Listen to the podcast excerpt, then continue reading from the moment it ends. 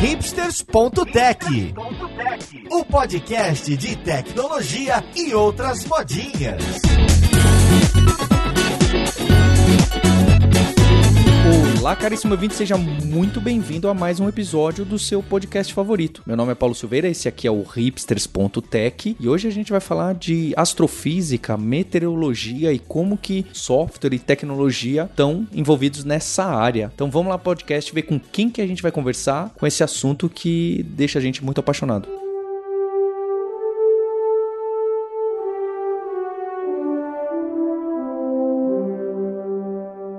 Para essa conversa de hoje, eu tô aqui com a Luciana Oliveira, que é meteorologista na IBM, mais especificamente na The Weather Company. Tudo bem com você, Luciana? Tudo ótimo, Paulo. É muito bom ter você aqui, muito bom essa ideia que a IBM trouxe pra gente, que é um assunto que a gente gosta. Esse podcast está saindo hoje, terça-feira, dia 15 de dezembro, então quem tá escutando isso à meia-noite pode aproveitar o eclipse. A gente pode falar disso também. E junto com a Luciana, eu tô aqui com o Rodrigo Nemen, que é professor de astrofísica da Universidade de São Paulo. Como você tá tá, Rodrigo? Tudo ótimo, e com você? Tudo bem também. E junto com o Rodrigo e com a Luciana, a gente tá aqui com a nossa co-host que recém adquiriu um telescópio, um Celestron, ganho de presente da esposa, inclusive, a Roberta Arcoverde. Tudo bom com você, Roberta?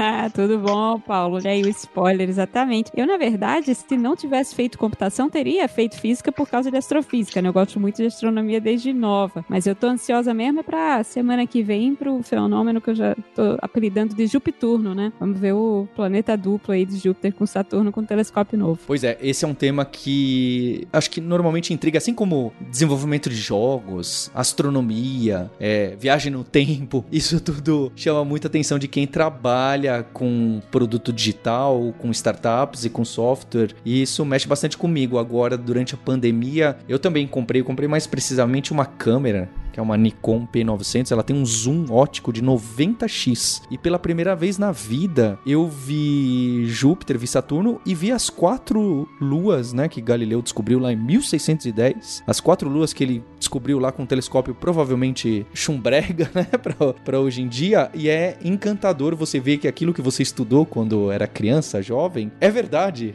E aquelas luas estão ali, giram, giram muito rápido em, em I.O. especificamente, em torno de Júpiter Júpiter. E é algo fascinante você ter a experiência de um grande nome da ciência teve há 400 anos atrás, com algumas mais dificuldades que você. Então tô muito feliz dessa conversa. Primeiro ponto que eu queria colocar para Luciana e para o Rodrigo é para puxar o assunto da notícia que a gente teve há uns dois, três meses atrás, daquela detecção da fosfina em Vênus, do excesso, talvez, né, de fosfina em Vênus, que independente de ser confirmado ou não, independente de ser uma assinatura biológica ou não, o que chamou muita atenção de nós, da comunidade de desenvolvimento de software, é que o paper que saiu, acho que na Nature, né? Eu não lembro onde saiu. O paper que estava lá, os astrônomos e astrônomas deixaram acesso ao código-fonte que eles utilizaram para usar, sei lá, eu, espectrografia, não entendo absolutamente nada disso, e falar: olha, logo aqui tem fosfina demais do que deveria ter. E o código fonte, que é escrito em Python, a sua grande maioria, era um código que chamou a atenção a mim, chamou a atenção da Roberta também, porque quem trabalha com software há muito tempo diz, poxa, esse código tá um pouco desorganizado. E para ser bem sincero e de alguma forma até arrogante, realmente está bastante desorganizado. Mas que também é muito interessante ver que código e programação é algo muito útil para pessoas de diversas áreas diferentes e que não necessariamente estão fazendo isso todo santo dia, como a gente faz, porque se chamassem a gente para fazer algo de astrofísica, acho que o mico que a gente ia pagar ia ser um pouco maior. Então eu queria, pegando desse ponto, perguntar para você, Rodrigo, para você, Luciana, como que é o trabalho de vocês, a pesquisa de vocês e o envolvimento com qualquer tipo de código, seja formulinha no Excel, seja aquelas coisas de cientista MATLAB, ou seja programação entre aspas mundana com Python, JavaScript e o que for. Qual que é o envolvimento de vocês nisso? Eu posso começar, no, eu, no, eu tenho, sou líder de um grupo de pesquisa, que é um grupo de é, grupo de buracos negros, é o nome do meu grupo de pesquisa. E nesse grupo de pesquisa em astrofísica, código, programação, ciência de dados, estatística é absolutamente fundamental para a gente conseguir realizar o nosso trabalho científico. Então, nossos códigos que nós usamos, nas linguagens que nós utilizamos no nosso trabalho, vai desde, vai desde C C++, Python até Awk, Perl, Shell Script, e nós, e nós, assim, como você mencionou que você, é, Paulo, você ficou impressionado com a desorganização do código lá do, dos pessoal que publicou aquele trabalho na Nature sobre a fosfina, isso está cada vez mais melhorando na astronomia, na comunidade de astrônomos. Uma coisa que é um grave problema na formação dos astrônomos é que nós normalmente não aprendemos técnicas de engenharia de software, nós não aprendemos as boas práticas de organização de código, de documentação, é, ver, é, versionamento, né, usar Git, usar GitHub. Isso está mudando, é claro, né? Então agora está cada vez mais comum a gente ver, ver meus colegas aprendendo essas coisas que para o pessoal de computação é, é, é trivial isso, né? Mas na astrofísica não é tão trivial assim. E cada vez mais nós,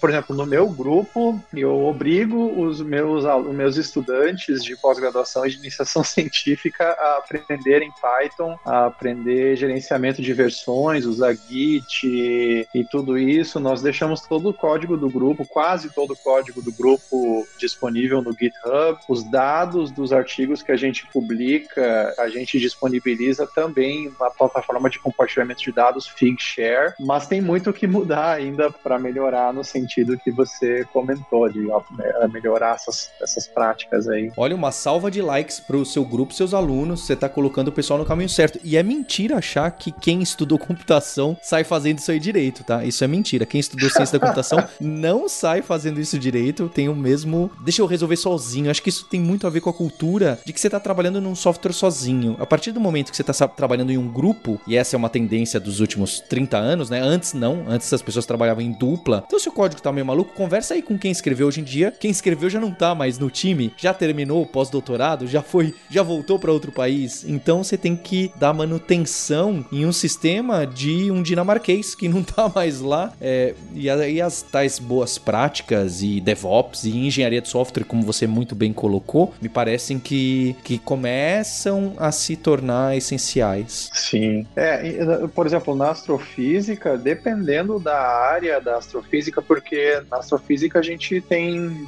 tem diferentes áreas de pesquisa. Então, tem gente que estuda só sistema solar, né? O pessoal se especializa da seguinte forma: tem gente que só estuda sistema solar, tem gente que só estuda planetas fora do sistema solar, tem gente que estuda só estrelas, outros só buracos negros, como é o meu caso. E dependendo da área, essas práticas de programação, essa prática de compartilhar o, todo o código do grupo muda muito. Né? Então, por exemplo, o pessoal de exoplanetas, que é o nome que a gente dá para os planetas que estão fora do sistema solar, esse, esses, esses astrônomos que estão buscando Terra versão 2.0, eles tendem a compartilhar todos os dados, todos os códigos, colocam tudo no GitHub. Mas, por exemplo, na, na área de. tem uma área da astrofísica que é simulação de, de sistemas astrofísicos. Por exemplo, você coloca lá um buraco negro, é, joga um monte de gás no buraco negro para ver o que, que vai acontecer e como que ele vai afetar o universo. E nessa área, por exemplo, de simulações de buracos negros, eles não compartilham muitos códigos dos grupos, viu? Eles, eles às vezes compartilham uma versão do código de simulação que é bastante limitada e sem recursos ou sem funcionalidades que o grupo lá da pessoa, da astrofísica lá, eles estão usando aquele código melhorado com todas as funcionalidades para gerar resultados e publicar papers e a versão pública do código ela tem menos funcionalidades, sabe? O buraco negro sugou, o buraco negro sugou uma parte do código, basicamente isso. É, exatamente.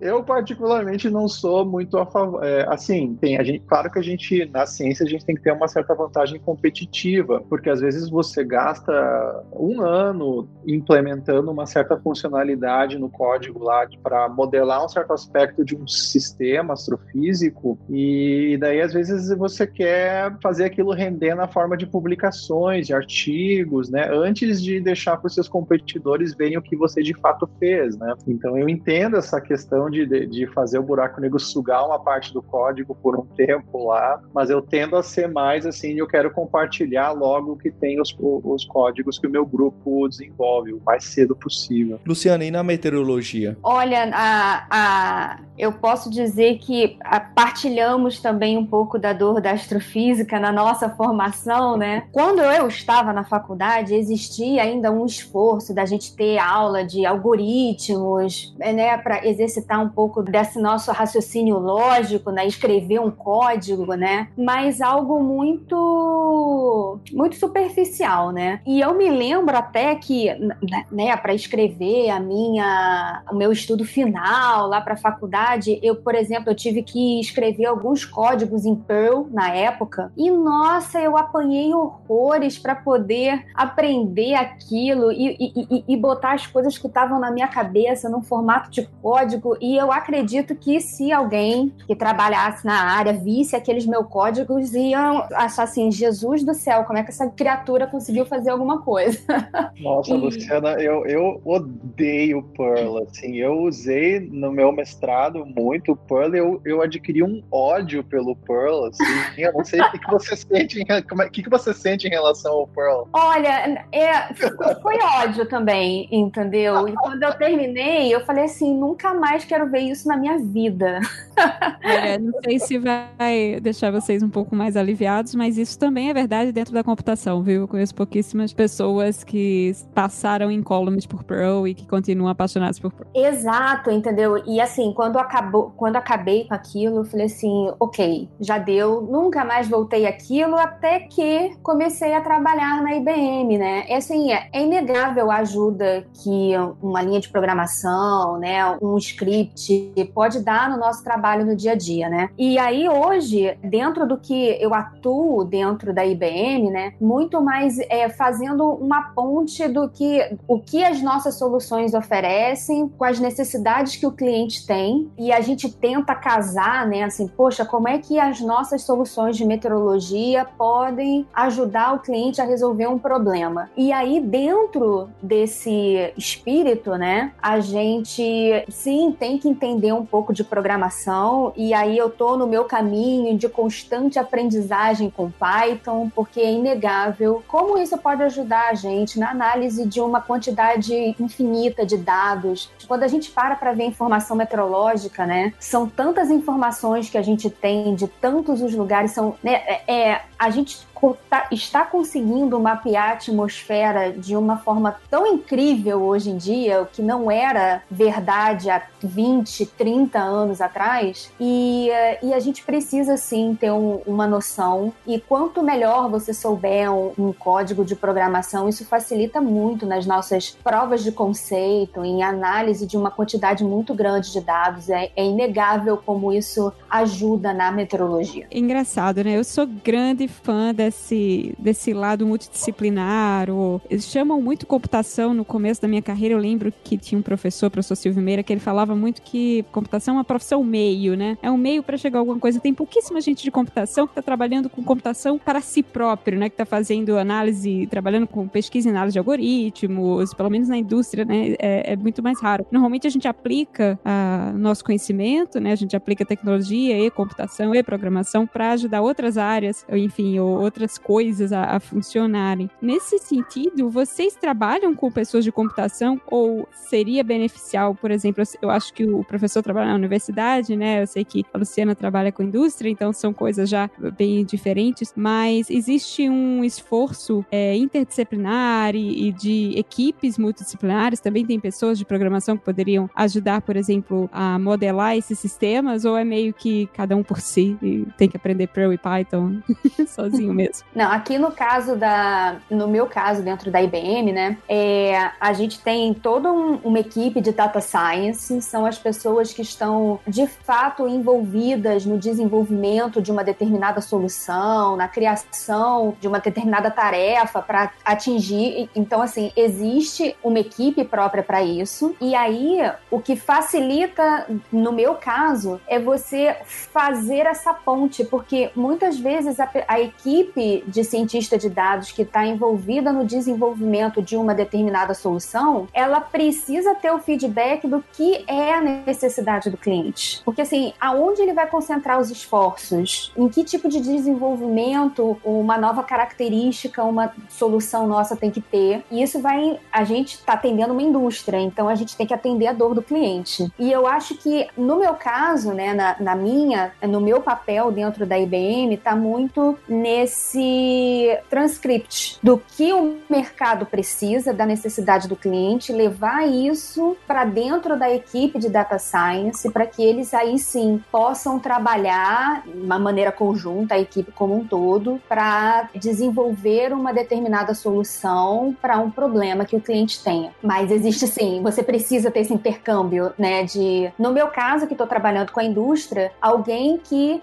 faça a tradução da necessidade do mercado para que a equipe de data science possa transformar isso em uma determinada solução. É, no, no, meu caso, é, sim, eu, eu interajo com cientistas da computação tanto na academia quanto na indústria. Então, para citar exemplos concretos, no momento, no, na pesquisa do meu grupo, nós estamos aplicando métodos de inteligência artificial para entender, para prever, para fazer o que eu chamo de uma previsão do tempo para buracos negros. É como se fosse uma previsão meteorológica, só que para o que está acontecendo ao redor dos buracos negros. E, e a gente está usando métodos, enfim, de deep learning, diferentes arquiteturas de redes profundas. E nesse trabalho que eu estou colaborando, meu grupo está colaborando com um cientista da computação da NVIDIA, o João Paulo Navarro, que ele foi uma peça-chave no início desse projeto que a gente vai publicar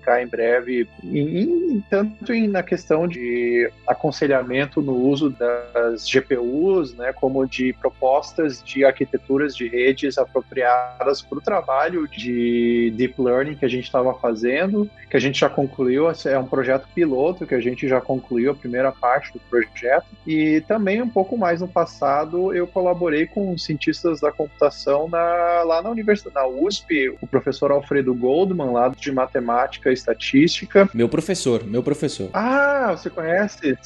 Alfredo, sim. Então, daí eu, nós colaboramos, eu, eu colaborei com o Alfredo e com um aluno sensacional do Alfredo, que na época fazia iniciação científica, estava na graduação, agora já está no mestrado, Matheus Tavares Bernardino, e, e, também nós estávamos, o nosso projeto era uh, portar um código paralelizado, que estava paralelizado para. Bom, como isso é um podcast sobre é, que envolve computação, programação, acho que eu posso ir mais pegar mais pesado, que normalmente eu não. eu, me, eu, me, eu me limito um pouco, mas, mas a gente tinha, para vocês verem como computação e programação é uma coisa muito importante na, na, na astrofísica hoje em dia. Então, particularmente no meu trabalho, a gente tem uma solução que envolve fazer basicamente ray tracing, tá? que é o que faz para renderizar cenas de desenhos, enfim, de efeitos especiais, os desenhos lá da Pixar, né? Tra traçamento de raios. Só que no nosso caso a gente tinha que fazer um ray tracing astrofísico, com, com uma aplicação científica para entender a aparência de buracos negros. Então é um ray tracing, só que num espaço-tempo curvo. O que é mais ou tá bom? e, e daí esse ray tracing ele estava paralelizado em CPUs, usando o paradigma chamado OpenMP, e eu queria paralelizar isso aí em GPUs para ver se eu conseguia fazer uma grande aceleração desse ray tracing astrofísico ao redor de buracos negros, testando CUDA ou testando OpenACC, e, e foi nessa parte que eu colaborei com o Alfredo Goldman, com o Matheus Bernardino. A gente conseguiu chegar até um certo estágio de, de, de mas não, não conseguimos finalizar o projeto, então é, ainda está inacabado esse projeto aí. É, para mim é, eu confesso que eu tô surpresa num bom sentido, eu tô emocionada até de ver quantas coisas que são também avanços recentes da computação, né? A gente já consegue incorporar em outras áreas e me faz pensar o quanto essas melhorias ou essas revoluções tecnológicas permitiram que se avançasse o estado da arte ou, ou o estado da prática de áreas completamente distintas, né? Eu penso que tanto na meteorologia da Luciana quanto em astrofísica com o professor Rodrigo, várias coisas que vocês conseguem fazer hoje com o auxílio dessas ferramentas, 20 anos atrás seriam impensáveis ou tomariam um tempo muito grande, né? Isso de fato mudou, é observável que essas mudanças têm ajudado as, as áreas a avançar, enfim, nos projetos de pesquisa e nas atividades que vocês fazem? Olha, na meteorologia, isso é, é o, o, que a gente tem de capacidade hoje do que tinha 20, 30 anos atrás é algo assim, não dá pra gente traduzir em palavras, né? Então, só para se ter um exemplo, hoje as previsões de tempo da IBM A gente consegue dar previsões de tempo numa resolução espacial de 500 metros. Então, se você entra no nosso aplicativo de celular, The Weather Channel, você consegue ver previsão para o seu bairro. Então, isso de uma maneira completamente automática. Os nossos celulares, e isso não sei nem se todo mundo sabe, né? Mas todos os celulares móveis, eles têm, né? Os smartphones, eles têm um barômetro dentro dele. E para as pessoas que fazem uso do nosso aplicativo e permitem o acesso ao barômetro, a gente coleta as informações de pressão atmosférica desses aparelhos e a gente consegue assimilar essas informações dentro do nosso modelo meteorológico desenvolvido pela IBM chamado GRAPH. E isso consegue aumentar a precisão das nossas informações. Então imagina, né? Você está coletando dados meteorológicos com telefones celulares, acoplando isso a um modelo que está aumentando a precisão das previsões meteorológicas. Isso há 30 anos atrás era impensável. Então, isso é só para falar assim, um, uma das coisas que a gente está conseguindo hoje dentro da meteorologia. E fora a quantidade de dados que a gente assimila, e aí vai pegando dados de estações meteorológicas, satélites meteorológicos. Hoje a gente tem acesso a dados meteorológicos coletados em voos de empresas parceiras que a gente utiliza esses dados também, assimilação desses dados para melhorar ainda mais a previsão. Então, imagina quanta informação a gente está assimilando hoje para ter uma previsão de tempo melhor. Então, é, é, é inegável como esse avanço tecnológico ajudou na área da meteorologia. Olha, hoje eu aprendi que tem um barômetro. Todo mundo fala muito do acelerômetro nos celulares, né, para diversas outras coisas. Barômetro, de fato, eu não sabia, Luciano. Viu? Tem barômetro. Todos os celulares, os smartphones têm um sensor para medir a pressão atmosférica. Nossa, e eu já pensei numa intervenção artística até. Quer dizer, foi assim que o pessoal deu o nome. Vocês lembram que teve aquele artista lá nos Estados Unidos que ele pegou 100 celulares, 100 smartphones, colocou tudo num carrinho de mão, cada um com um chip de celular e saiu andando pelas ruas. Não era Nova York, era outra cidade. Foi em Londres. Era em Londres. E aí no, no Waze e no Google Maps, isso ele ligou, o Waze e o Google Maps em todos, e isso gerou um congestionamento no sistema, porque a inteligência artificial achava que havia realmente 100 carros a 1 metro por hora andando naquelas ruas. E todo o sistema de trânsito mandava você virar e sair daquelas ruazinhas que tava um moço. Então eu pensei aqui, Luciana, que a gente podia fazer uma, uma brincadeira. Eu vou comprar 100 celulares, instalar o app do Weather Channel, vou fazer um miojo e colocar os 100 celulares em cima da panela. E aí vai dar no outro dia, assim, chuvas torrenciais na região da Vila Mariana. Imagina, olha só, olha a viagem. Não, mas aqui, ó, vale corrigir, vale corrigir. Os celulares, eles têm o barômetro e eles também têm sensor de temperatura temperatura. Mas a gente não faz uso dos dados de temperatura justamente por isso. A pessoa coloca lá o, o telefone no bolso da calça. Aí que temperatura é essa que a gente tá, tá vai colocar na modelagem, entendeu? Então, para dados de temperatura a gente não, não usa não, porque aí tem uma grande variação dependendo do local onde o celular esteja. Tem Mas sempre a... maluco que joga o celular no miojo, né? Então... É. Pois é, entendeu? Já pensou? Chuvas torrenciais por conta de um miojo? Aí fica complicado. Nesse podcast, sempre que eu tenho uma ideia genial, eu sou cortado assim. Eu falo, poxa, agora eu tô detonando. Aí, pá, vem assim, mas é, uma hora eu acerto. Pois é, mas pra, a, como a pressão atmosférica ela não, não sofre assim tanta influência com a panela de miojo, aí a gente pode usar com uma certa segurança.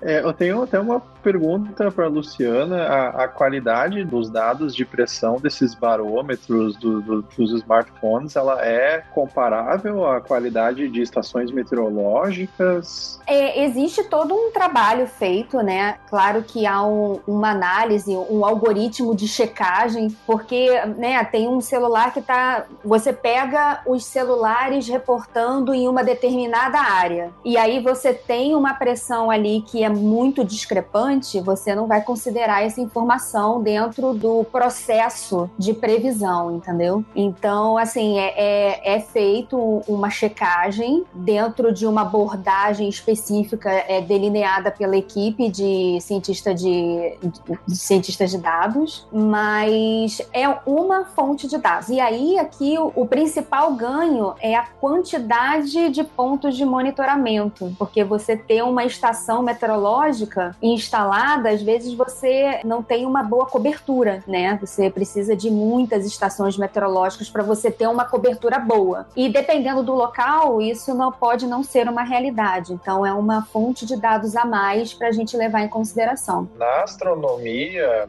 tá tendo a, a lei de Moore, ela tá operando, né? Quer a gente queira, quer a gente não queira, a lei de Moore a gente vê que tá operando e, e as capacidades tecnológicas, seja em armazenamento, seja em, em velocidade de processamento, tá avançando exponencialmente com o tempo e a gente vê isso, né? Então, para dar, eu vou dar aqui dois exemplos como que isso afeta, como isso está afetando a nossa compreensão do universo. O primeiro exemplo é que hoje em dia nós, hoje em dia nós podemos é, fazer simulações, literalmente simulações computacionais da história do universo inteiro, né? Então a gente estava falando em modelar o tempo, né? A previsão do tempo e algo semelhante a entender a evolução global do universo pode ser feita em supercomputadores. E, e para isso você basicamente tem que colocar quanto mais partículas você colocar lá dentro do computador e simular a evolução dessas partículas evoluindo sobre o efeito da gravidade, é melhor, né? Você aumenta a resolução,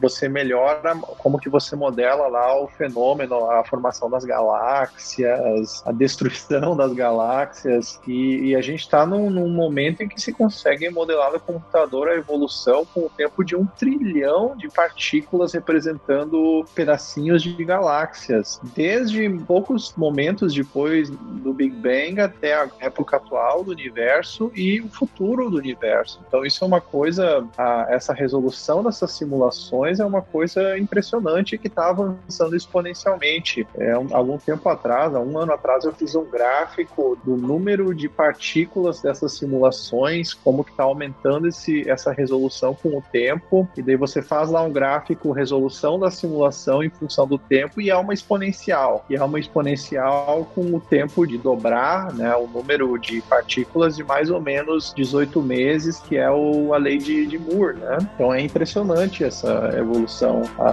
ver a lei de Moore na prática acontecendo. Né?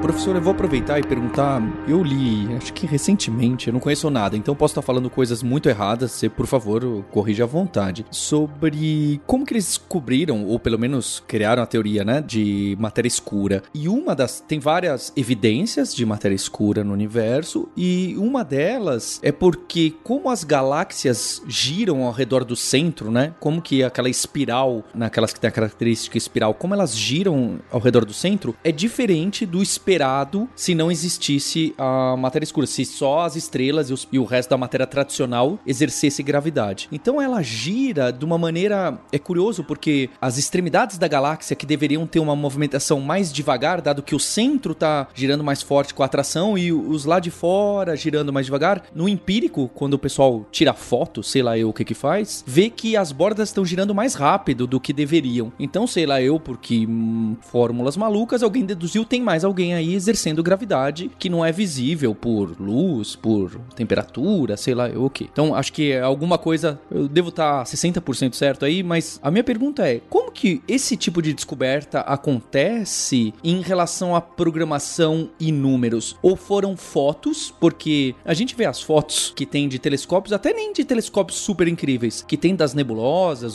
e etc. Alguém foi tirando foto ano a ano e falou: não, pera lá, essa pontinha devia ter andado um pouquinho menos para a esquerda e, e calculou as distâncias? Ou foi tudo por modelo que a pessoa nem enxerga? É completamente não visível ao olho humano uma movimentação dessa? Ou chega a ser algo que é até claramente visível essa. Ué, tá acontecendo alguma coisa estranha aqui, deixa eu pegar agora com os números e usar o modelo matemático para ver se isso tá certo ou não. Não sei se eu tô fazendo a minha, a minha pergunta clara. Você entende o que eu quero dizer? Esses fenômenos dos últimos 40 anos, até buraco negro, né? É algo que foi até eh, visivelmente alguém fala: "Não, pera lá, o que, que é isso que tá acontecendo aqui no meu telescópio?" Ou é tudo já por número, ninguém vê nada, é tudo um monte de gráfico e matrizes de um bilhão por um bilhão e é zero visível e só os artistas transformam isso pro bonitinho. Eu eu acredito que eu entendi a sua pergunta é sobre o que que, na verdade, ela envolve essa questão de o que que é observar, né? Isso, o que, que é uma isso. observação na, na, astronomia. E observação, o conceito de observação, ele vai além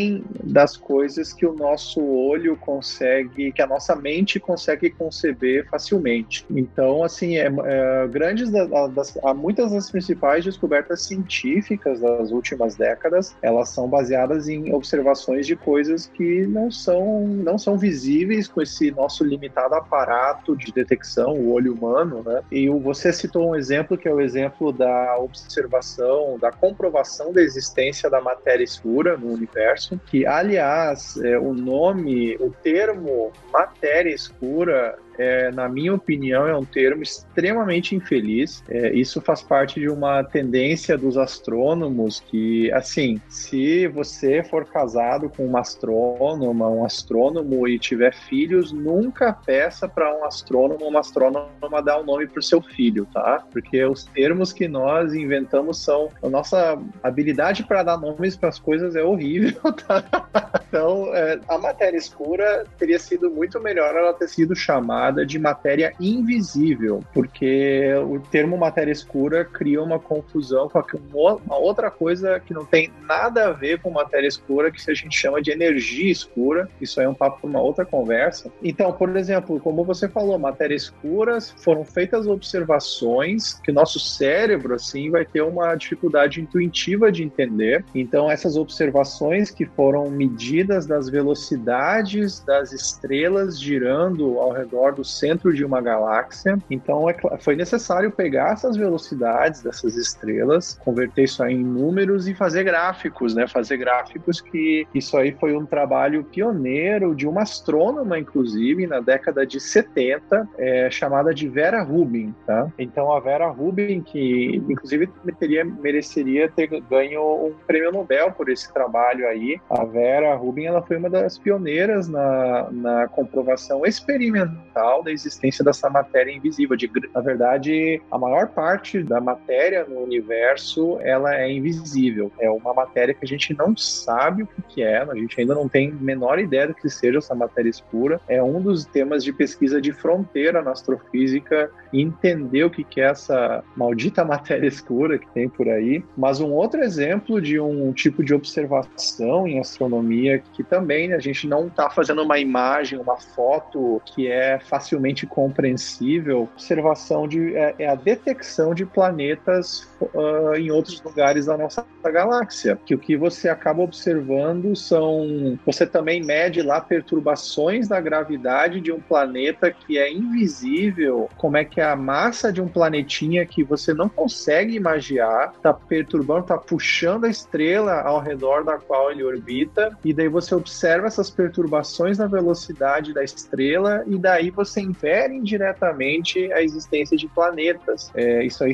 tem um nome, chama-se de método de velocidade radial, de descobrir planetas. Então, hoje em dia, na astronomia, a gente vai muito além de, de obter observações que não são meramente fotos ou imagens, que é aquilo que o nosso cérebro tem facilidade de, de interpretar, incluindo a primeira fotografia de um buraco negro da história da ciência, né, divulgada no, no ano passado, que no, no final das contas, os dados, os números, os 30 petabytes de, de, dados coletados por um mega observatório virtual do tamanho do planeta Terra, esses dezenas de petabytes eles foram eles foram eventualmente convertidos numa imagem né? numa imagem que, que é uma imagem decepcionou algumas pessoas né que é uma coisa meio uma imagem meio borrada de um negócio escuro com uma rosquinha brilhando ao redor tipo um anelzinho ao redor né? mas a observação bruta não era uma imagem a observação bruta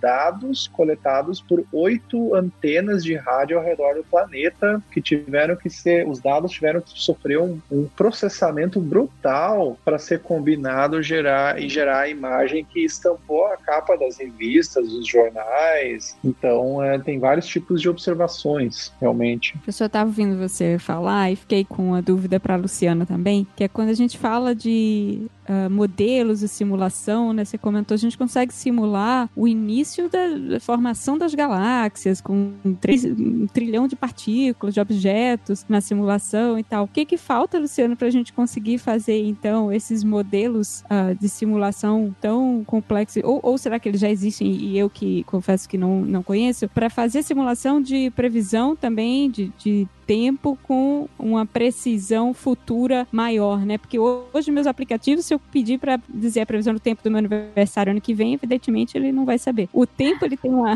aleatoriedade mais difícil de fato de simular, é isso? Olha, as interações atmosféricas, elas são caóticas. Imagina, né? São tantas as interações, interação oceano-atmosfera, é, e aí quando você vai para a Terra, as diferenças entre corpos d'água e terra e montanha e os diferentes usos do solo, você tem uma área arborizada, você tem a cidade. Então, você captar todas essas interações e jogar isso e, e, modelar isso, isso requer assim um, um esforço extraordinário. E, e, existem, existem modelos, esses são é o que a gente chama de modelos meteorológicos. Havia comentado um, um, um pouquinho antes sobre o modelo Graph, que é o modelo é, proprietário da IBM, que é um modelo meteorológico dentre alguns existentes, né, é, na meteorologia. Então, assim, tem uns modelos que são mais conhecidos na área, né? Existe o modelo meteorológico americano, existe o modelo meteorológico europeu, e cada um desses modelos, eles enxergam a atmosfera de uma determinada maneira, porque cada um vê, enxerga essas interações de uma forma. E para a gente poder iniciar essas análises, a gente precisa ter as informações é, medidas, né? As informações de solo que vão servir como a condição inicial para que esses modelos possam então fazer as suas previsões, as suas simulações. E aí, isso é uma coisa interessante, porque isso também é parte do processo de previsão da IBM. Como cada modelo enxerga a atmosfera de uma forma, cada um tem a seu grau de precisão. E às vezes um modelo, ele pode ser muito preciso aqui no Brasil, mas ser pouco preciso nos Estados Unidos. Então, como cada um enxerga essas interações de uma determinada maneira, cada um tem um grau de assertividade maior em um determinado local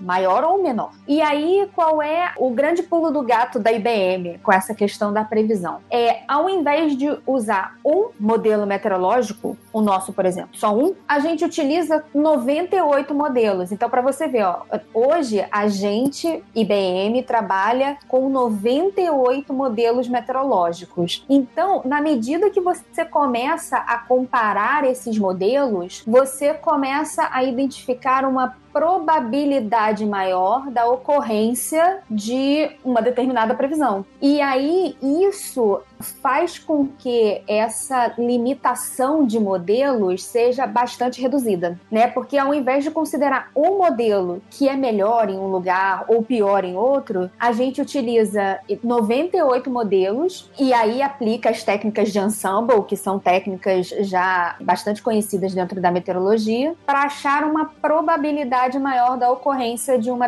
dada previsão. E, e aí é por isso que a gente consegue também uma assertividade maior nas previsões. Aqui levando em consideração que a gente está mapeando a atmosfera inteira, no mundo inteiro, com uma, com uma resolução de 500 metros, então a cada 500 metros no mapa a gente tem uma informação específica de previsão, né? De uma maneira completamente automatizada. Então, assim, é, é impossível para um meteorologista, né, analisar cada pontinho e fazer uma previsão específica para um determinado pontinho, entendeu? Mas graças ao nosso processo de previsão, levando em consideração diversos modelos, a gente consegue esse grau de resolução numa excelente assertividade. Eu fico muito fascinado, né, com tudo isso da, da ciência, da tecnologia. Acho que especialmente tanto a meteorologia quanto a astronomia tem isso de que já há, há séculos as pessoas tinham essa capacidade de observação, até a olho nu, até de maneira empírica e de que algumas formas até criar algumas superstições e tudo mais. E é incrível ver tudo que a gente pode fazer hoje, mesmo sem tecnologia, mesmo sem ciência, só no, no olho e no sentimento, e tudo que a gente está transformando com tecnologia. Eu fico realmente admirado. E eu lembro que, tentando caçar no céu o que, que dá para tirar foto, não é? Eu peguei uma dessas listas de as coisas mais brilhantes do céu. Tem, acho que é todo mundo que vai começar, começa por aí. Então aí você vai ver, né, que é sei lá, o Sol, a Lua, Vênus, Júpiter, aí depois não sei que empate, Saturno, Mercúrio. E nessas listas, às vezes você toma um susto porque você fala, nossa, e esse objeto brilhante que tem nessa lista? Você vai ver, o objeto já não existe há mil anos. Mas acho que até tem uma supernova lá no ano de mil, mil e pouco, que teve uma explosão lá e historiadores anotaram, olha, hoje aqui no céu tem uma bola estranha que a gente nunca viu nos últimos 100 anos. E depois vai lá e a ciência, alguém fala, é, realmente teve uma explosão explosão, não sei se supernova é uma explosão, não é? E eu fico muito impressionado que hoje a gente pode confirmar o que os historiadores olhavam para lá e já diziam, já faziam algumas considerações. Imagina o susto, né? Porque eu fico imaginando hoje, se a gente vê algo brilhando mais do que Vênus no céu de repente, o susto que a gente não vai tomar. Imagina isso mil, dois mil anos atrás, a gente enxergando alguns efeitos desses. Eu vi que algumas duraram 15 dias no céu. Imagina alguma coisa brilhando mais que qualquer coisa no céu, com exceção da Lua, é, durante 15 dias o susto que, que, Eu tomo um susto hoje, se alguma coisa, né? Eu tomo um susto se cai um prato do meu lado. Imagina um negócio desse no céu. E hoje que a gente tem esses mecanismos e a tecnologia, a inteligência artificial e dados e esses telescópios que não enxergam a luz que a gente enxerga, enxerga essas outras 15 luzes, espectros que eu pessoalmente não consigo entender direito. Eu fico muito maravilhado com tudo isso e de que de alguma forma, acho que o que a Luciana também tá trazendo aqui, o professor também tá trazendo, a gente consegue compartilhar, né? O Rodrigo e a Luciana estão conseguindo compartilhar compartilhar com a gente algumas coisas. Fala, Poxa, mas dá para entender. Então eu acho que são ciências que despertam os futuros cientistas. Espero que os ouvintes também estejam animados, encantados como eu estou, como a Roberta provavelmente está. Nossa, eu tô fascinada. Eu honestamente não esperava falar de Git, né? Nessa... claro que a gente sabe, né, que hoje em dia, principalmente ciência de dados, tá meio que em todas as áreas. Eu tenho uma grande amiga que é bióloga e ela fala comigo sobre Python o tempo todo, né, fazer simulações que eles têm que fazer também, mas eu fico muito feliz, surpresa e animada de ver que, de fato, as, até certas inovações, como eu falei, que eu, quando comecei a trabalhar como desenvolvedor, não existia Git, né? Git foi algo que também passou a fazer parte da minha vida, talvez 10 anos para cá, talvez um pouco, pouca coisa mais do que isso, se fizer mais do que isso. Então é, é muito emocionante mesmo e animador ver o quanto tem as inovações estão se espalhando de forma rápida, mas principalmente ver que outros, outras desenvolvedoras e desenvolvedores que também são fascinados por essas áreas, né? Por meteorologia, por simulação, por astrofísica e tal, que a gente também consegue se envolver e contribuir para levar tecnologia para esses campos que são, como o Paulo falou muito bem, né? Não são novos, né? São ciências muito antigas, muito fascinantes, né? E que realmente, pessoalmente, mexem muito comigo. Eu fico, de fato, bem, bem feliz e surpreso de ver tanta coisa legal acontecendo. Rodrigo, Luciana, para fechar, eu queria colocar uma pergunta para vocês, justo nessa chamadinha que a, que a Roberta colocou do Git. Eu trabalho, né, aqui o podcast é criado por uma instituição de ensino de tecnologia, que é a Lura, e a gente coloca muito, cada vez mais, essa preocupação, que parece uma tendência dessa dualidade de especialista e generalista, e vocês são cientistas e super focados no trabalho de vocês, que é super complexo e, e, e pouco acessível aos leigos, mas também vocês conhecem computação, vocês conhecem a Luciana Pearl, você Python e MATLAB e Git até, que é um universo, computação tem todo o seu universo particular. E o quanto vocês enxergam essa mistura, né? A gente fala lá do profissional em T ou esse dilema do especialista generalista, porque ao mesmo tempo, por mais eu tô super animado de vocês conhecerem isso e, e com essa profundidade. Ao mesmo tempo, não era melhor a Luciana e o Rodrigo estarem focados em meteorologia e astrofísica e deixa o Git, o Python, Perl pra gente e aí separa, põe um muro no meio e separa? Ou realmente não tem como? Vocês precisam aprender e conhecer com alguma base isso? Qual é a opinião mesmo disso? Porque eu enxergo essa mistura, tá? Hoje em dia ninguém. Você é astrofísico, Luciana, meteorologista, mas se você for ver, vocês fazem mais um monte de coisas que não tem. É difícil da gente dar nome pra carreira hoje em dia, porque tá tão misturado. Ou vocês deveriam estar mais isolados? O que, que vocês sentem disso? Olha, eu sou eu sou contra essa essa. Bom, é que tem níveis de especialização. Então, é, da mesma maneira que uma coisa é você aprender a tocar um violão, assim, tocar numa festa, um violãozinho, mas se pedirem para você compor uma canção mais robusta, né, mais profissional, e você tem um treinamento assim bem básico, é óbvio que você vai atrás de um especialista, de um músico profissional, né? E da mesma maneira, eu, assim, de maneira similar, eu acredito que nós cientistas nós temos que ter um treinamento básico, né? Uh, que às vezes até além do básico em, em programação. Eu, a minha opinião é que todo cientista tem que saber uma linguagem, tem que dominar uma linguagem de baixo nível, como C++, C, esquecer Fortran, que ainda tem meus colegas meus que ainda usam o Fortran, e que é uma coisa assim difícil de entender, mas todos cientistas têm que, têm que saber uma linguagem de baixo nível uma linguagem de alto nível como o Python, né? Mas, de, como a gente conversou no início do programa, tem muitas lacunas na nossa formação que os cientistas da computação, essa colaboração com eles e elas, só tem a agregar, porque uh, tem muito cientista que é um pouquinho, às vezes tem um pouquinho de arrogância e acha que sabe tudo de programação e como estruturar um, um grande projeto, e na verdade não sabe. Que entra essa, essa, essa questão das técnicas modernas, de conversar com os colegas da computação, que na minha experiência concreta foi incrível a colaboração com, com o pessoal lá do, do IME, com o grupo do Alfredo Goldman, com o João Paulo Navarro, e que não, espero que não termine. E olhando do, do ponto de vista da meteorologia, né, é, eu,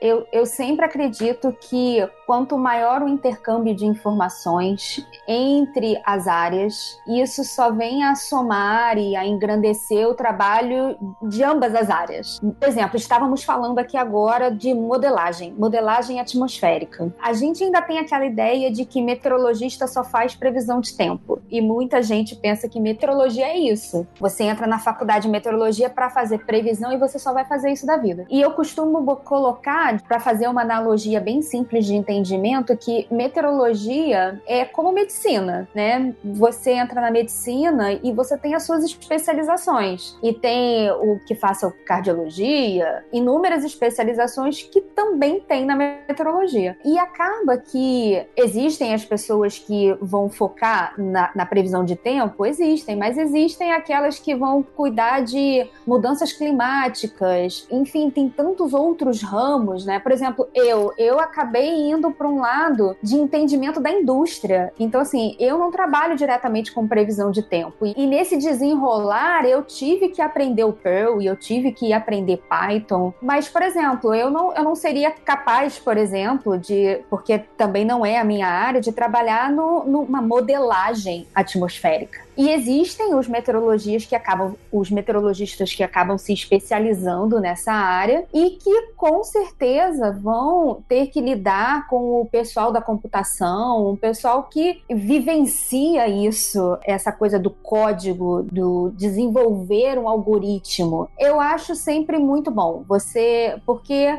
é difícil ensinar um, a meteorologia para alguém que trabalha com código para fazer uma modelagem atmosférica. E você também é difícil ensinar toda uma linguagem de código para um meteorologista para ele poder fazer um modelo. Então, eu acho que só tem o ganho de você juntar as duas áreas e fazer um modelo levando em consideração as pessoas que sabem de atmosfera, as pessoas que sabem de computação, por um bem para a sociedade. Eu acho que a gente só ganha com isso.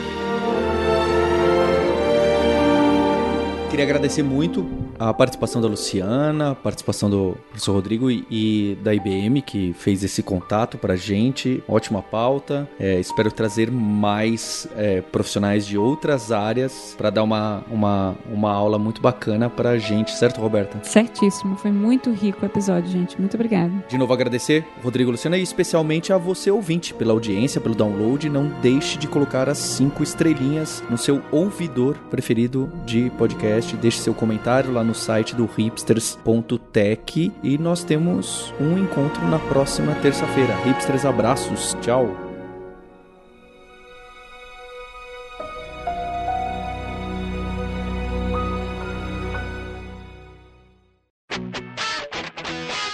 Você ouviu o hipsters.tech, produção e oferecimento alura.com.br, cursos online de tecnologia e Kaelon, ensino e inovação.